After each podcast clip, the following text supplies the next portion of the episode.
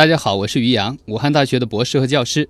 今天要向您解释的是城市规划，准备好了吗？城市规划是为了实现一定时期内城市的经济和社会发展目标，确定城市性质、规模和发展方向，合理利用城市土地，协调城市空间布局和各项建设所做的综合部署和具体安排。城市规划按其内容和任务的不同，分为总体规划和详细规划两个阶段。总体规划对城市规划中各项建设和环境面貌进行全面的安排，选定规划指标，制定规划实施的步骤和措施。例如，上海市2040年总体规划的目标，就是将上海建设成综合性的全球城市，国际经济、金融、贸易、航运、科技创新中心和国际文化大都市。而详细规划则分为控制性详细规划和修建性详细规划，包括对城市各居住区、商业区、公园、广场、绿地等等的规划设计。所以，城市规划并不是大家开玩笑说的城市规划墙上挂挂，城市规划可与我们的生活息息相关哦。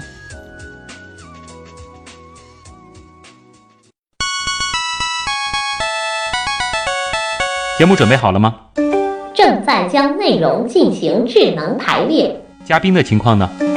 正在为您检索嘉宾的特殊喜好。不用那么详细吧？正在为您安装幽默插件。你这是在吐槽吗？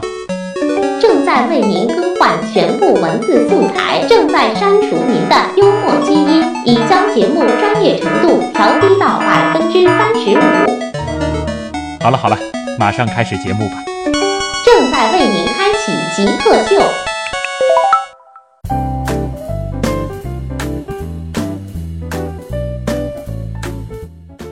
迎来到本周的极客秀，各位好，我是特别喜欢看城市地图的旭东。大家好，我是喜欢在城市地图中欣赏自己规划设计方案的于洋。啊，这个差距有点大。欢迎于洋啊，于洋呢是一位注册城市规划师，来自武汉大学城市设计学院的教师。那么今天的主题其实和小课堂已经这个非常的鲜明了啊，那就是城市规划。那也是极客秀第二次请到城市规划师啊。那么今天呢，我们再从另外一个角度，从学院派的角度来看一看城市规划这件事儿。首先，先进入极速考场，咱们先来了解于洋是怎样一个人。极速考场。咱们必答题第一题啊，就是于洋，你如何定义极客，以及曾经做过的最极客的事情是什么？我觉得极客的定义应该是一个对自己感兴趣的事情特别专注，对其他的事情却比较漠视，甚至看起来有点蠢萌的一个人啊。我觉得我自己做过的最极客的事情，要算有一次我跟我的女朋友，也就是现在的老婆，曾经在电影院约会，然后在等待她的过程之中，我就喜欢拿一个小本儿。描摹影院里边的装修设计啊，这跟我的专业非常相关。结果呢，一不小心啊，摔了一个四脚朝天。因为我认为我背后有一个椅子，实际上它没有。然后在众目睽睽之下，四脚朝天，然后反应还是捏着这个小本子，捏着这个笔不放手，而且一本正经的，一脸正经的在站起来。他旁边的人都已经嗯，快要笑得憋出内伤了。所以你觉得这个事情啊，真的是一是在做自己专注的事情，另外对其他的事情有点这个漠视，漠视，然后也有点蠢萌，的确挺极客的啊，只蠢不萌吧？你最喜欢的这个事情，的确就是你现在所做的这个专业，是。规划设计这一块。对，尤其是生态城市规划设计。生态城市规划设计，对，嗯，这个其实带到了“生态”两个字啊，没错。稍后呢，我们也会来详细的解释一下这个生态城市规划设计，它具体指的是什么。那让你找一种嗯东西吧，它可以是一种物质，嗯，一种特征，嗯哼，来给极客代言。你觉得什么比较合适？为什么？我想找一个现在特别流行的、大家都认识的，嗯，《疯狂动物城》里边的树懒，我觉得他是极客的代言人。为什么呢？嗯，不懂他的人认为他外表慵懒，速度极慢；懂他的人知道他内心实际上快如闪电啊。我反应也也像那个树懒一样，好像有点慢。呃，他其实内心是很快的，只是说表达的时候。从他开车你就可以看得出来，那他专注的事情。嗯，还还挺极客的啊，做吉祥物挺好。是。平时这个看书看电影的时间还是有吧？有的啊，分享一下。好的，我最喜欢的书是我在一二年在纽约留学的时候那么当时条件很艰苦，住在一个地下室。嗯住在地下室的时候，有一个好处，我会发现这个楼里面的居民啊，把很多旧书啊不要的旧书的话堆在地下室的我的房间的门口。我在其中发现了一本书，叫做《Life of Pi》，嗯，少年派的奇幻漂流。当时李安导演还没有把它拍成电影，哦？然后我爱不释手的看了很久。嗯。而且我觉得哈，后面引出的话题就是说，这个电影实际上跟我现在研究的课题，以后要讲的一个内容也非常的相关，就是在水上漂流。对啊。我非常喜欢这样一个电影，嗯，呃，也当然非常喜欢这个原著，就是说原著和电影都是你特别喜欢的。对，但是我更喜欢原著，因为其中非常多的情节在到电影里面已经没有了，啊其中很多的内心的描写，甚至最后最大那个悬念，实际上在电影里边是比较难以揭示的，嗯，而在书里边，我觉得看得非常的透彻。这个结局是那个比较血腥的版本吗？理智告诉我是，但是情感上我总喜欢那个浪浪漫一点的那个故事。啊有没有就是嗯特别崇拜或者是特别感谢的人？最崇拜的人必须得说达芬奇。哦，设计的，其实念一念他的这个履历，嗯，他的特点，其实就可以知道为什么我把他当做我一辈子的偶像。嗯他是欧洲文艺复兴时期天才的科学家、发明家、画家、天文学家、发明家、建筑工程师。他擅长雕刻、音乐发明、建筑通晓、数学、生物、物理、天文、地质等等学科，多才多艺又勤奋多产。保存下来的手稿有六千多页，啊我快断气了。啊，很厉害这。是一辈子的目标。我觉得他跟我做的很多的事情，包括很多的兴趣很像。哎啊当然我只能问望其项背。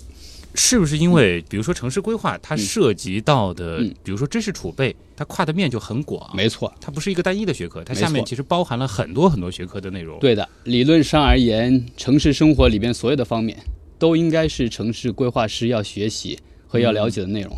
嗯所以，城市规划这个学科的话，非常的难，嗯不像我们想象的只是一个做画图、做设计的工作。实际上，你真正要学的话，我觉得任何一个小的方面都足够你一辈子去钻研。嗯，这其实还涉及到了一个杂和专的思考、啊。是，的，包括其实，在达芬奇的时代，他可能做这个各方面的一个嗯集大成的一个杂家。他可能要比现在要容易一些。当然，他的这个天资也是摆在那儿的。嗯但在现在这个时代，嗯到底是这个专一点好，还是杂一点好？可能在城市规划这个领域嗯哼。是倾向于杂。城市规划这个领域，我觉得是初期做基础的学习的时候，嗯倾向于要杂，嗯兴趣要广泛，什么都要涉猎。但是，就像从本科到硕士再到博士的学习，其实要越来越专一样，让到最后仍然是走向精，嗯，走向比较窄的一个层面，嗯可能更能够做出深度。你是一个城市规划师啊，嗯这个也有很多的作品。那么嗯你规划过的，嗯，占地面积最大的项目有多大？占地面积最大的项目要是四十平方公里的一个新城的概念设计，啊，它还没有变成现实。概念设计的下一步、下两步、下三步，可能才能够变成现实。啊，但是会规划四十平方公里，对的，这个不是画一张地图那么简单吧？这四十平方公里当中的这个细节都得考虑进去。四十平方公里里边的细节，它体现的可能是你对这个城市的一个设想，嗯到最终完成的方案，可能跟你具体画的每栋房子已经面目全非了。但是里边能够保留的，就是我们标题里面的概念这个字儿。你的许多的原始的概念、最精华的东西，也许仍然是存在那儿的，也就是形和神的问题。形也许变了，但是最理想的是那个神还在那儿。啊，就是比如说这个路网什么的，是会遵循这个规划。路网的话是最初要确定的基本的城市的骨架之一，确实它就是最能够保留下来的元素之一。嗯好，那么最小的嗯。项目呢？最小的项目的话，厕所 算吗？一个厕所，它也是城市规划？是的，啊，我们做过的是公园里面的厕所，就是一个它非常公园里面做几个厕所，对，一个公园里面一个厕所这一个厕所也需要规划需要，啊。他要考虑的人群非常的复杂，嗯从小孩儿到老人到青壮年，还别忘了很多的弱势群体，比如说残疾人。嗯我们的公共设施里面非常漠视的、经常漠视的一点就是，呃，对于残疾人的考虑。残疾人需要使用无障碍坡道，他需要使用的公厕里边的设施也是跟常人不同的。嗯比如说，方便他使用的抓手，以及防滑等等的措施等等，都是我们在规划的层面就必须先行考虑的。那规划一个厕所和比如说装修一个厕所，嗯。造一个厕所，这个嗯。建筑师、是。这个设计师是。有什么区别呢？它规划一个厕所的话，你可以理解为它不仅仅是只考虑厕所本身，嗯。它同样是把厕所放在一个具体的环境里边来考虑。也就是说，在公园里面规划厕所，跟我们在家里边设计装修一个厕所是是不同的。也就是规划师的话，眼光要稍微高一些。呃，这个眼光稍微高，并不是说所谓的水平高，而是以一个更为上帝的视角，一个更鸟瞰的视角，去把任何的一个小层面纳入到一个更大的区域里面去，把它当一个有机的整体来思考。接下来的问题就顺着这个啊，规划一个厕所，嗯，这个大约是需要多少成本？就如果说这个我是一个这个公园的这个管理方，我想嗯这个请于洋老师嗯来给我们规划一下厕所，这个大约是需要多少？厕所的话，以只看土建成本，啊？咱们不考虑地价，嗯。地价是不能放进去的，不然就非常复杂了。嗯。考虑土建成本的话，厕所一般是低层的建筑，嗯，呃，加不加里边的设施，马桶算不算都算小便池算不算？啊，就算算一个这个公共的一个嗯这个卫生设施啊。这样算起来，两千到三千元每平米。嗯，这个面积，嗯，你给了一个就是等于说是一个单价是啊。那么接下来的问题很重要啊，嗯就是说您一年的收入可以建建多多少个？厕所是吧？呃平方米就行了多少个平方米啊，多少个厕所也行，啊？多少个厕所？一百平米不到吧？嗯一百平米不到。对啊，这个数字其实已经很精确了啊。好，谢谢于洋的坦诚。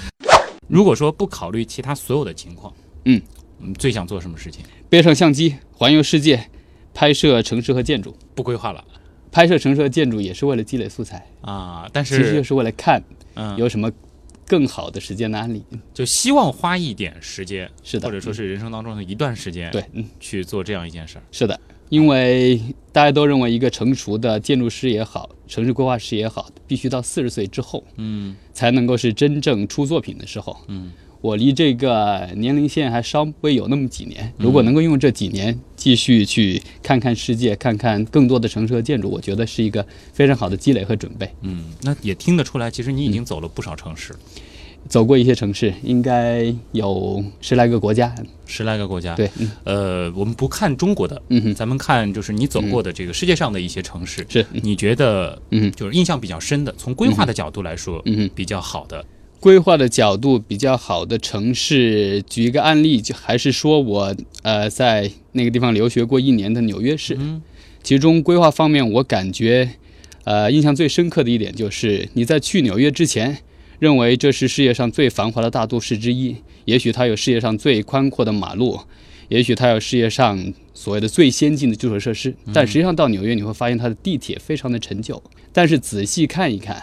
地铁虽然陈旧，但是它是一个百年大业的思路在做它的基础设施。嗯，那些钢梁虽然旧，但是它绝对扎实实诚，再用一百年一点问题没有。嗯再一点啊，我觉得纽约市跟啊、我们中国的城市很不同的一点是，真正去了那个地方，你会发现道路没有你想象那么宽。对，即使是最宽的像 Broadway 等等这些道路，也就那么几个车道。啊，不像我们这边很多道路动辄十来个车道这么夸张，但是一样它没有太多的交通堵塞的问题。啊，可能我想它的差别就在于，仍然在两个字规划。嗯，因为纽约市的话是在市内鼓励公共交通的使用，而限制小汽车的使小汽车的使用。也就是你在进入城市之前，它鼓励你把车停在城市入口的停车场，然后在城市内部啊使用公共交通出行。这样的话就极大的减少了交通拥堵的这种状况。嗯，一样的，我觉得这就是特别典型的体现设计和规划的差别的一个内容。啊，你一定要把这个模式和概念规划好，然后再落实到设计，才能够让这个城市有效的运行起来。包括这个城市当中的交通，没错，其实也是规划需要的考虑的部分。是的，非常重要的一个方面。以什么样的方式来运转？对的，最后一个问题啊好，的。如果说我们节目组有一种这个超能力，能够帮助你立刻实现一个愿望，什么都可以啊。已经有嘉宾这个成功圆梦去过火星了啊，啊，这个诸如此类啊、这个你最想实现什么愿望？呃，我现在的愿望实际上非常实在，嗯。因为就在十来天之前，我刚有了我的第一个孩子。啊，恭喜！其实我现在，谢谢，我现在最想实现的愿望就是孩子和家人都能够健康快乐，嗯，孩子健康成长，父母健康长寿，这我觉得就是一个最想实现的愿望，这这就够了。嗯，大家也可以去通过一些这个平台来看一下这个于洋的照片啊，这个暖男啊，他的这个愿望其实也很温暖。好，谢谢那么咱们的极速考场先进行到这儿啊，接下来呢，我们就进入极客刀科学，咱们来聊一聊城市规划。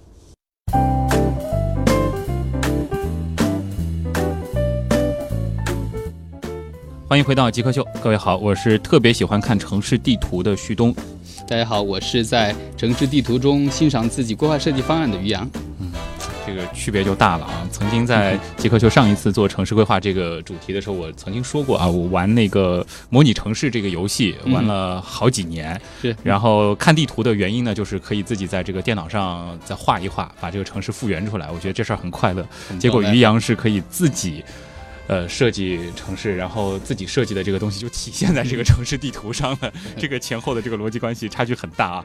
呃，你做的是生态景观，对和城市设计，是这个怎么去理解？首首先就是这个生态，它指的是自然界的这个生态系统，还是说城市的一种生态的概念？首先，城市规划既然前面加了一个定语城市，嗯它实际上考虑的都是我们城市规划区范围。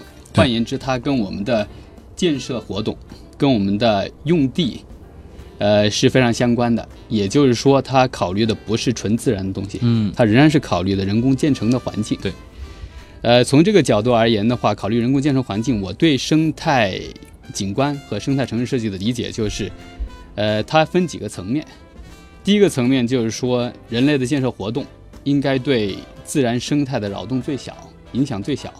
第二个层面就是人类的建设活动要对已经被破坏的生态环境进行一些修复。比如说我们经常讲的棕地，棕色的棕，土地的地，它是指被工业等等污染过的土地，对它的生态的修复。呃第三个层面，我觉得是要求最高的一个层面，是对于我们现有的城市的生态系统做一个提升，让它能够更生态。这就涉及到我们对生态的理解。生态学的定义，呃，是研究生物与生物之间、生物与环境之间相互关系的科学。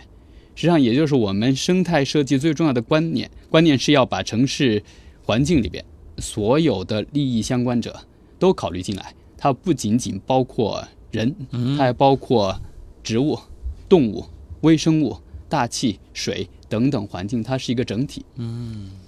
这也不仅仅是动物、植物了，嗯包括微生物、大气等等，全部都要考量在里边。没错，嗯这样子来推动一个城市所谓的这个可持续的发展。是的，前面其实你提到了有一个概念叫这个嗯。漂浮城市，是。嗯。呃，前面在说少年派的时候，你说就有点类似，这个是你现在在正在研究研究的一个概念。是，嗯，呃，能和大家说一说吗？呃，漂浮城市的话，它提出的背景是当今的生态恶化以及全球变暖。嗯，假设有一天我们南极、北极的冰川都全部融化，我们的世界可能会变成一片泽国，一片汪洋大海。那个时候，我们没有土地来生活，嗯，那么我们去向何方？我们想说，在移居到太空之前，也许我们得待在这个未来水世界里面待很长的时间。那么那个时候，我们就有可能需要建设一个漂浮在水上的城市。我们是基于这样一个概念提出所谓的漂浮城市的概念。那么，这个漂浮城市，它基本的想法就是说，它不能够跟我们现在的这种船和船坞一样。嗯，因为大家知道，在很多的这种水乡，甚至有一个传统的生活方式，就是很多渔家，他就会在一个船上面世世代代的生活。对，那么我们的漂浮城市的概念和这种类型的居住区非常不同的一点就在于，我们纳入了植物作为非常核心的一个关联，也就是水培植物。植物在浮床上面生长，但是它的根系却是直接扎到水里边的。它从水里边吸收营养，也吸收污染物，同时它能够给我们生产食物，它能够给我们提供良好的工作生活的空间，它同时还能够回收利用我们的废物。嗯，呃，这样一种方式，我们建立的实际上是一个以生态浮床和植物为依托的一个完整的生态体系。这是我对于绿色漂浮城市的一个基本的构想。先有一个巨大的浮床，对。然后在浮床上栽培这些水生的植物，而且浮床上面有孔隙，嗯。也就是它的根系是可以直接扎到水里面去的，嗯。而不是我们直接放一个浮床，浮床上面覆土，那就跟跟我们现有的这种地球上面的以土地为主的生态模式就没有区别了。嗯所以的话，我觉得最大差别就在这儿。嗯。那么在这个城市上，这个生活的人，嗯他们是用一种什么样的方式移动呢？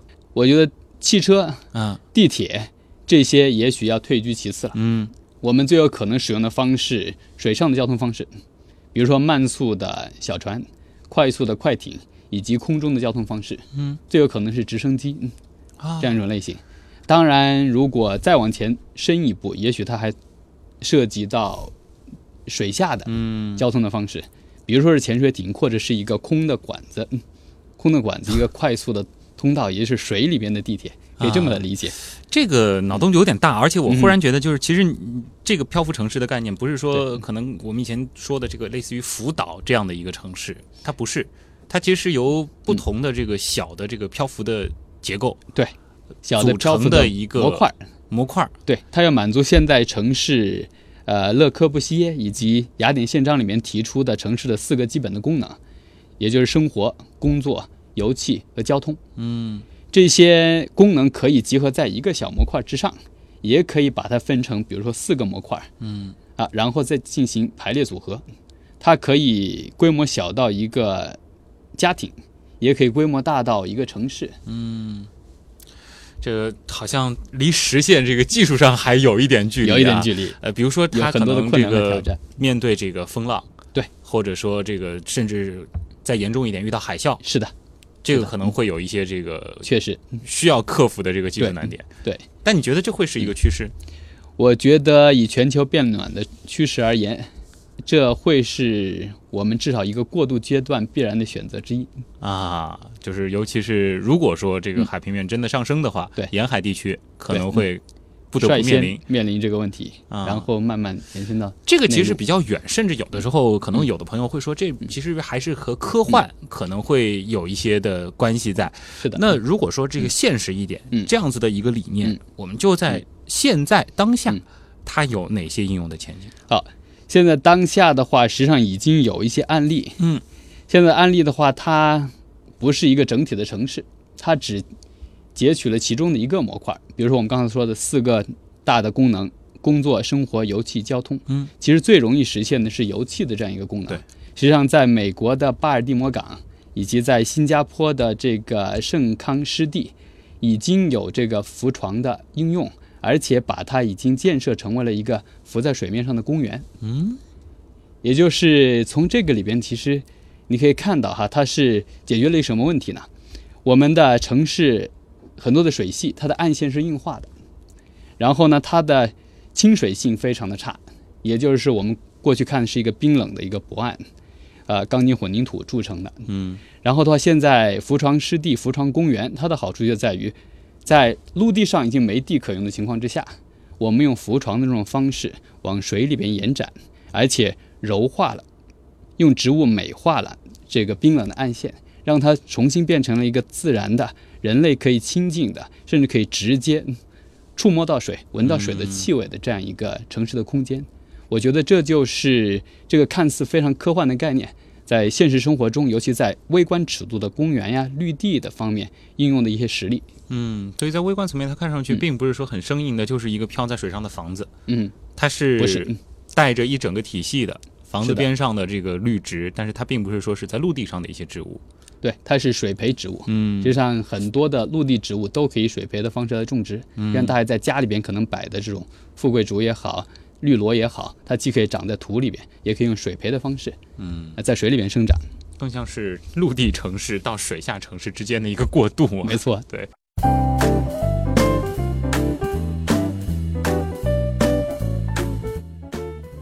欢迎回来，这里是极客秀。各位好，我是特别喜欢看城市地图的旭东。大家好，我是特别喜欢在城市地图中欣赏自己规划设计方案的于洋。嗯，今天做客我们节目的极客是一位注册城市规划师，来自武汉大学城市设计学院的教师于洋。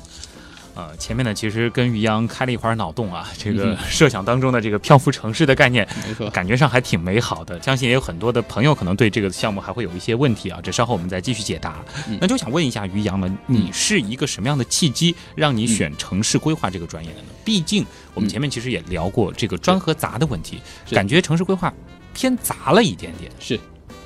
那么，呃，谈到这个契机，第一与我的爱好相关，因为我嗯从小的话就很喜欢的两个东西，第一个是喜欢画画，啊，第二个话喜欢唱歌。嗯，然后我突然有一天在书上面看到这样一句话，他说建筑是凝固的音乐。我觉得，哎，这个事情不是可以把我两个爱好联系得很好吗？第一，建筑设计得画画；第二，它是凝固的音乐，我也喜欢唱歌。哎，看来这个还不错。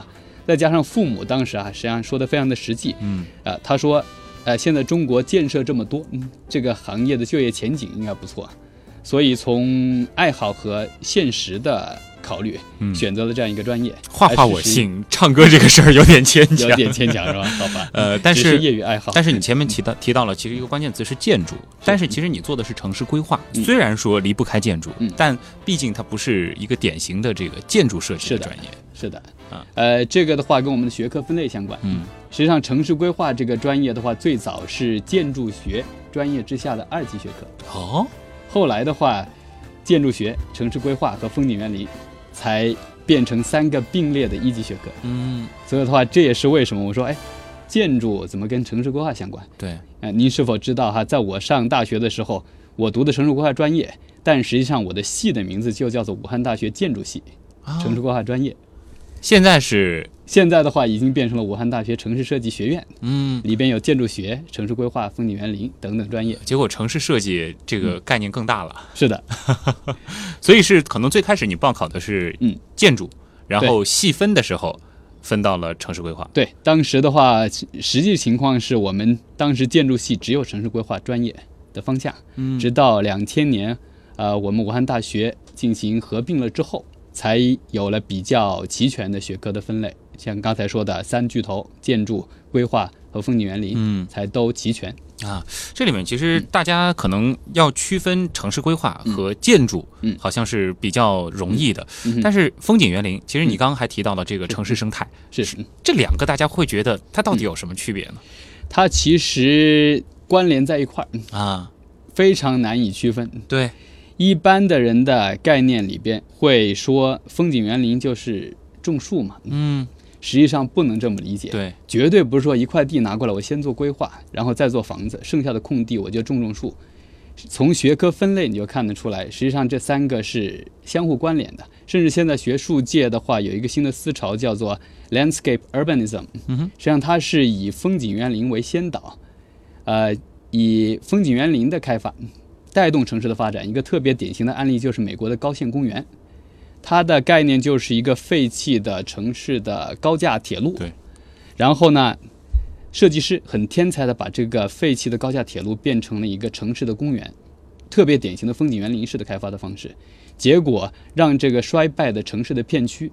变成了一个各种大公司特别乐意去，各种艺术家特别愿意在这个地方集聚，各种商业活动非常蓬勃兴旺的一个城市的新的一个社区。嗯，可以这么说哈，这个就是特别典型的，能够回答我们刚才这个问题，也就是建筑、风景园林和城市规划相互关系。嗯其实很难在时序上说是先规划再建筑再风景园林，也很难在重要性上说哪个比哪个更重要。嗯它实际上是一个系统的整体，很有可能是一带动三，也可能是一带动二，也可能是二带动三。也有可能是有了一个好建筑，没错，带动出了周边的整个周边的整个城市，对，嗯，啊，所以说彼此之间的交集非常非常的是的，多。是的，啊它是一个有机的关联的整体。嗯看了你的介绍，好像发现你还有一个技能嗯是口译，是，这是因为留学的关系吗？这是因为跟我们上海有缘分的关系。啊，怎么说哈？二零零二年第一次来上海是做城市规划方面的实习，嗯就在咱们同济大学的呃规划设计研究院。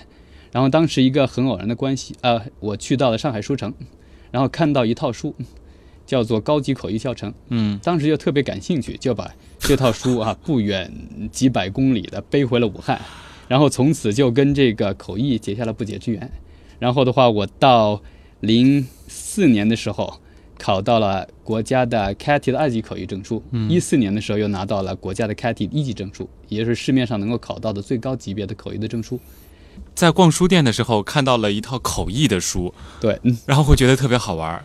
这个种子是很早在心里面埋下的，因为一直在上学的期间也特别喜欢英语，啊，也就是说它是一个触发。嗯。嗯，一听口译这东西觉得很有意思，口头翻译，反正自己英语也那么好，对，呃可以这么想，就是英语其实一直是这个和你的这个包括唱歌、画画一样，非常喜欢的一个。喜欢的一个爱好。对，嗯，啊。不过这一块儿其实像您做的这个专业啊，嗯。就是城市规划这一块儿的话，呃，像英语这个技能还是挺必要的。是的，尤其是作为一个教师，嗯。特别重要的一点就是说，做所有的科研的工作，阅读外文的文献是不可或缺的。嗯，然后在当今城市规划的这个专业，国际交流也越来越多，所以英语的话，它是一个特别好，我经常形容它是一个框，嗯所有的内容都可以往里面装啊。当然，最理想的是它装的就是你最喜欢的呃比较专业的内容嗯啊。我也经常形容它是跟专业的关系，它是两条腿走路，缺一条都不行。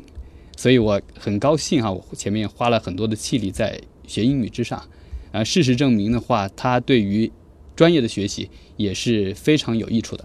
嗯。那能分享一下，嗯，就是干这一行，因为之前其实我们是听过一个这个，他是在这个等于说是事务所嗯。做城市规划的一个设计师的故事啊。是这个你是在学校里边儿，对。其实还有教学的工作，对，然后同时要做一个这个城市规划师，是的，嗯。这个生活是一种什么样的？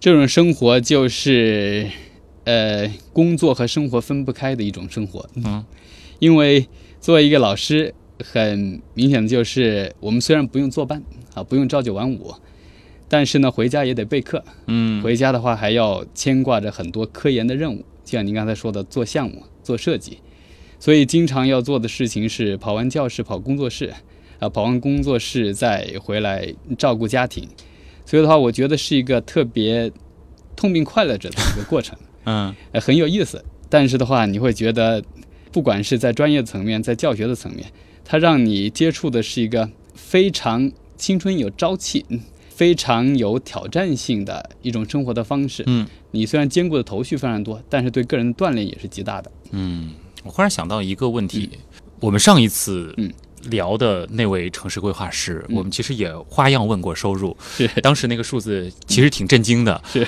其实今天听到你这个行当觉得很失望，也不是说很失望吧，就是说其实是还是一个就是可能呃比较正常的一个收入，但是其实这个行当是有可能有非常好的前景的。没错。当时为什么会想到留校呢？呃，可能也跟个人的这种性格相关。嗯。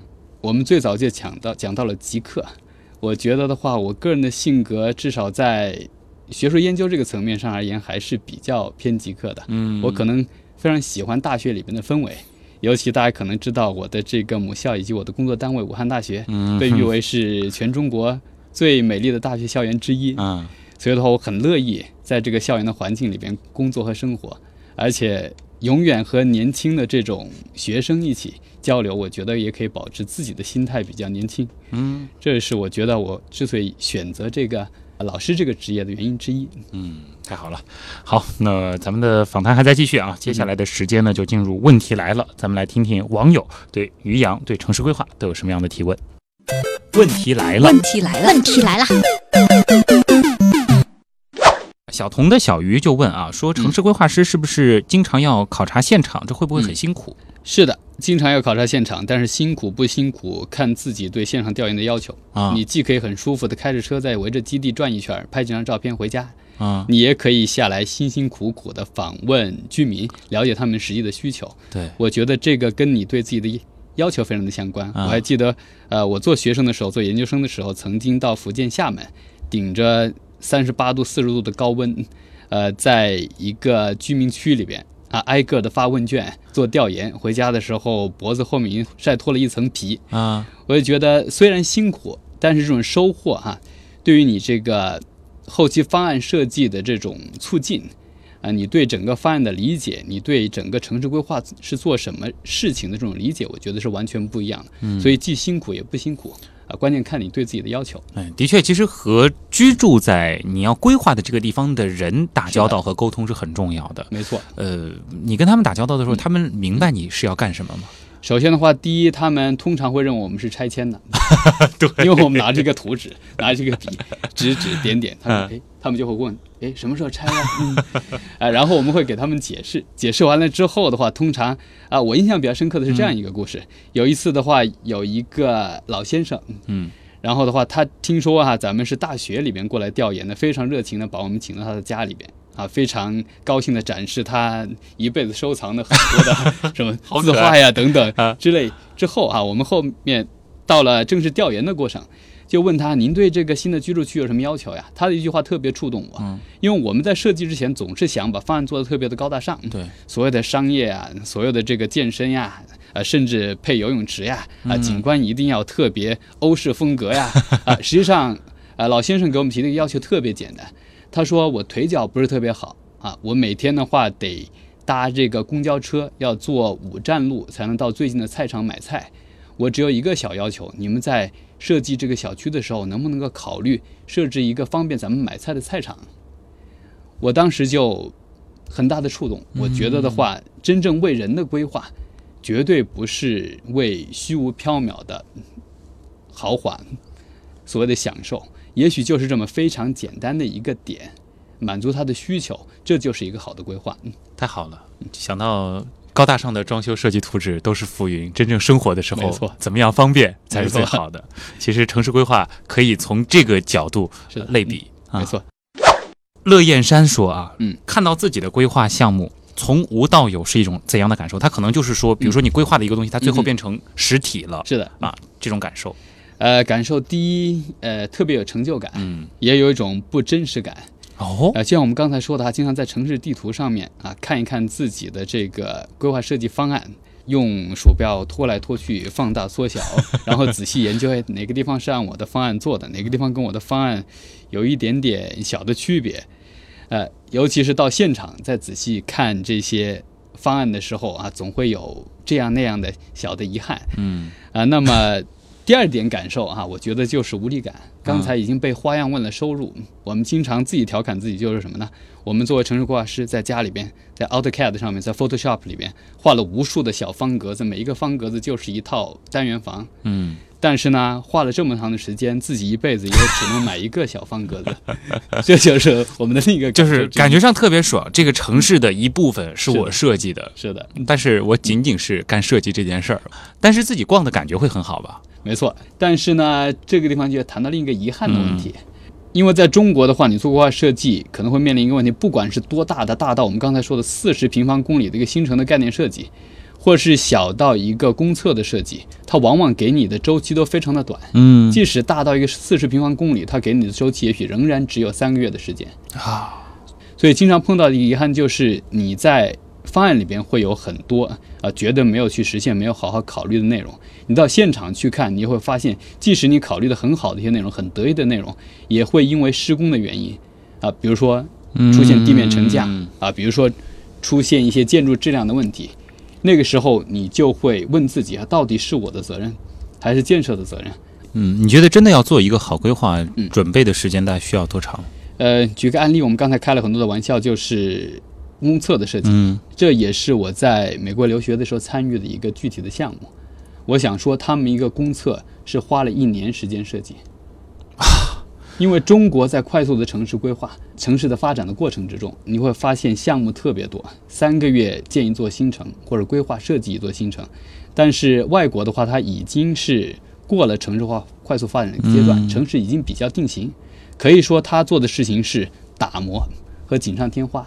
他所以有这个时间的奢侈，花一年的时间来打磨一个公测。嗯毫无疑问，我们的水平，我觉得我们中国的规划师绝不比外国的规划师弱，但是我们缺乏的是时间，或者缺乏的是这样这样一种慢一点的心态。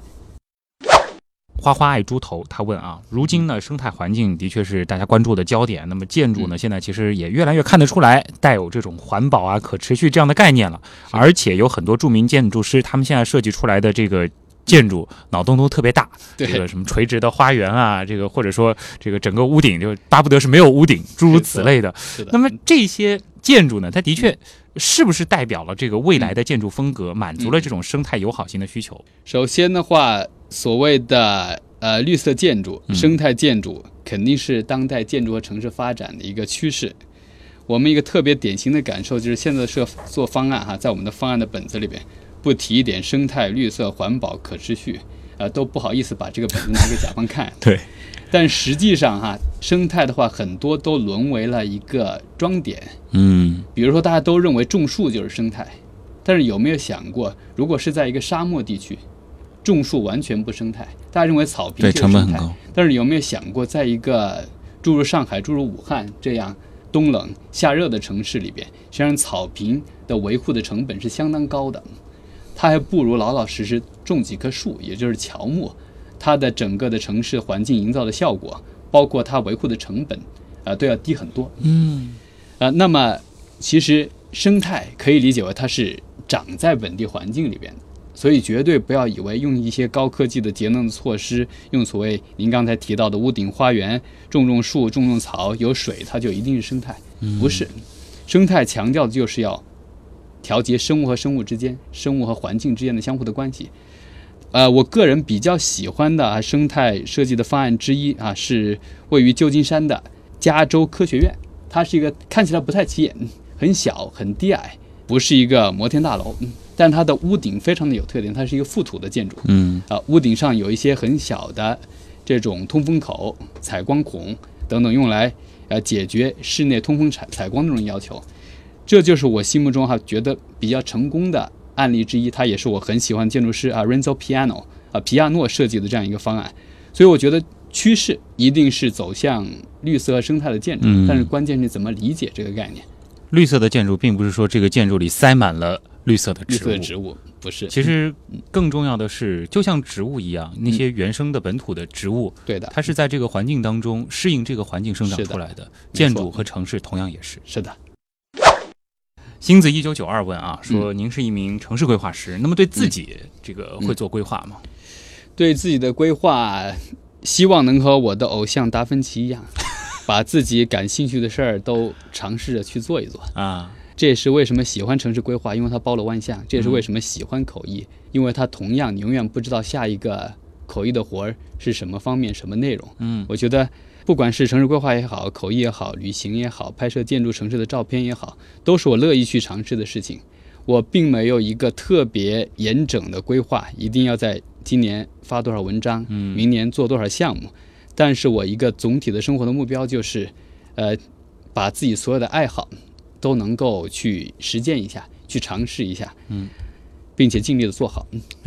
其实你的爱好里嗯。挺有意思的，就是。是有偏这个科研的，嗯。然后我们说这个文理科里边也都涉及，嗯。还有一些是偏艺术的。那你觉得自己最倾向的是哪一种？最倾向的，我觉得仍然是科研，就希望给自己的定位还是一个科研人，对，而不是一个这种艺术家这样的感觉。不是艺术家啊。因为城市规划仍然要以理性，要以工程作为底子，嗯。它是生长在理性土壤里边的一朵艺术之花。嗯没有合适的功能，不满足基本的工程学的要求，你做的再花哨的脑洞、再大的方案都是没办法实现的。呃，所以说这个城市规划它有一定的艺术性，但是艺术并不是它的最主要的。没错，它是戴着手铐和脚镣在跳舞。嗯，很形象。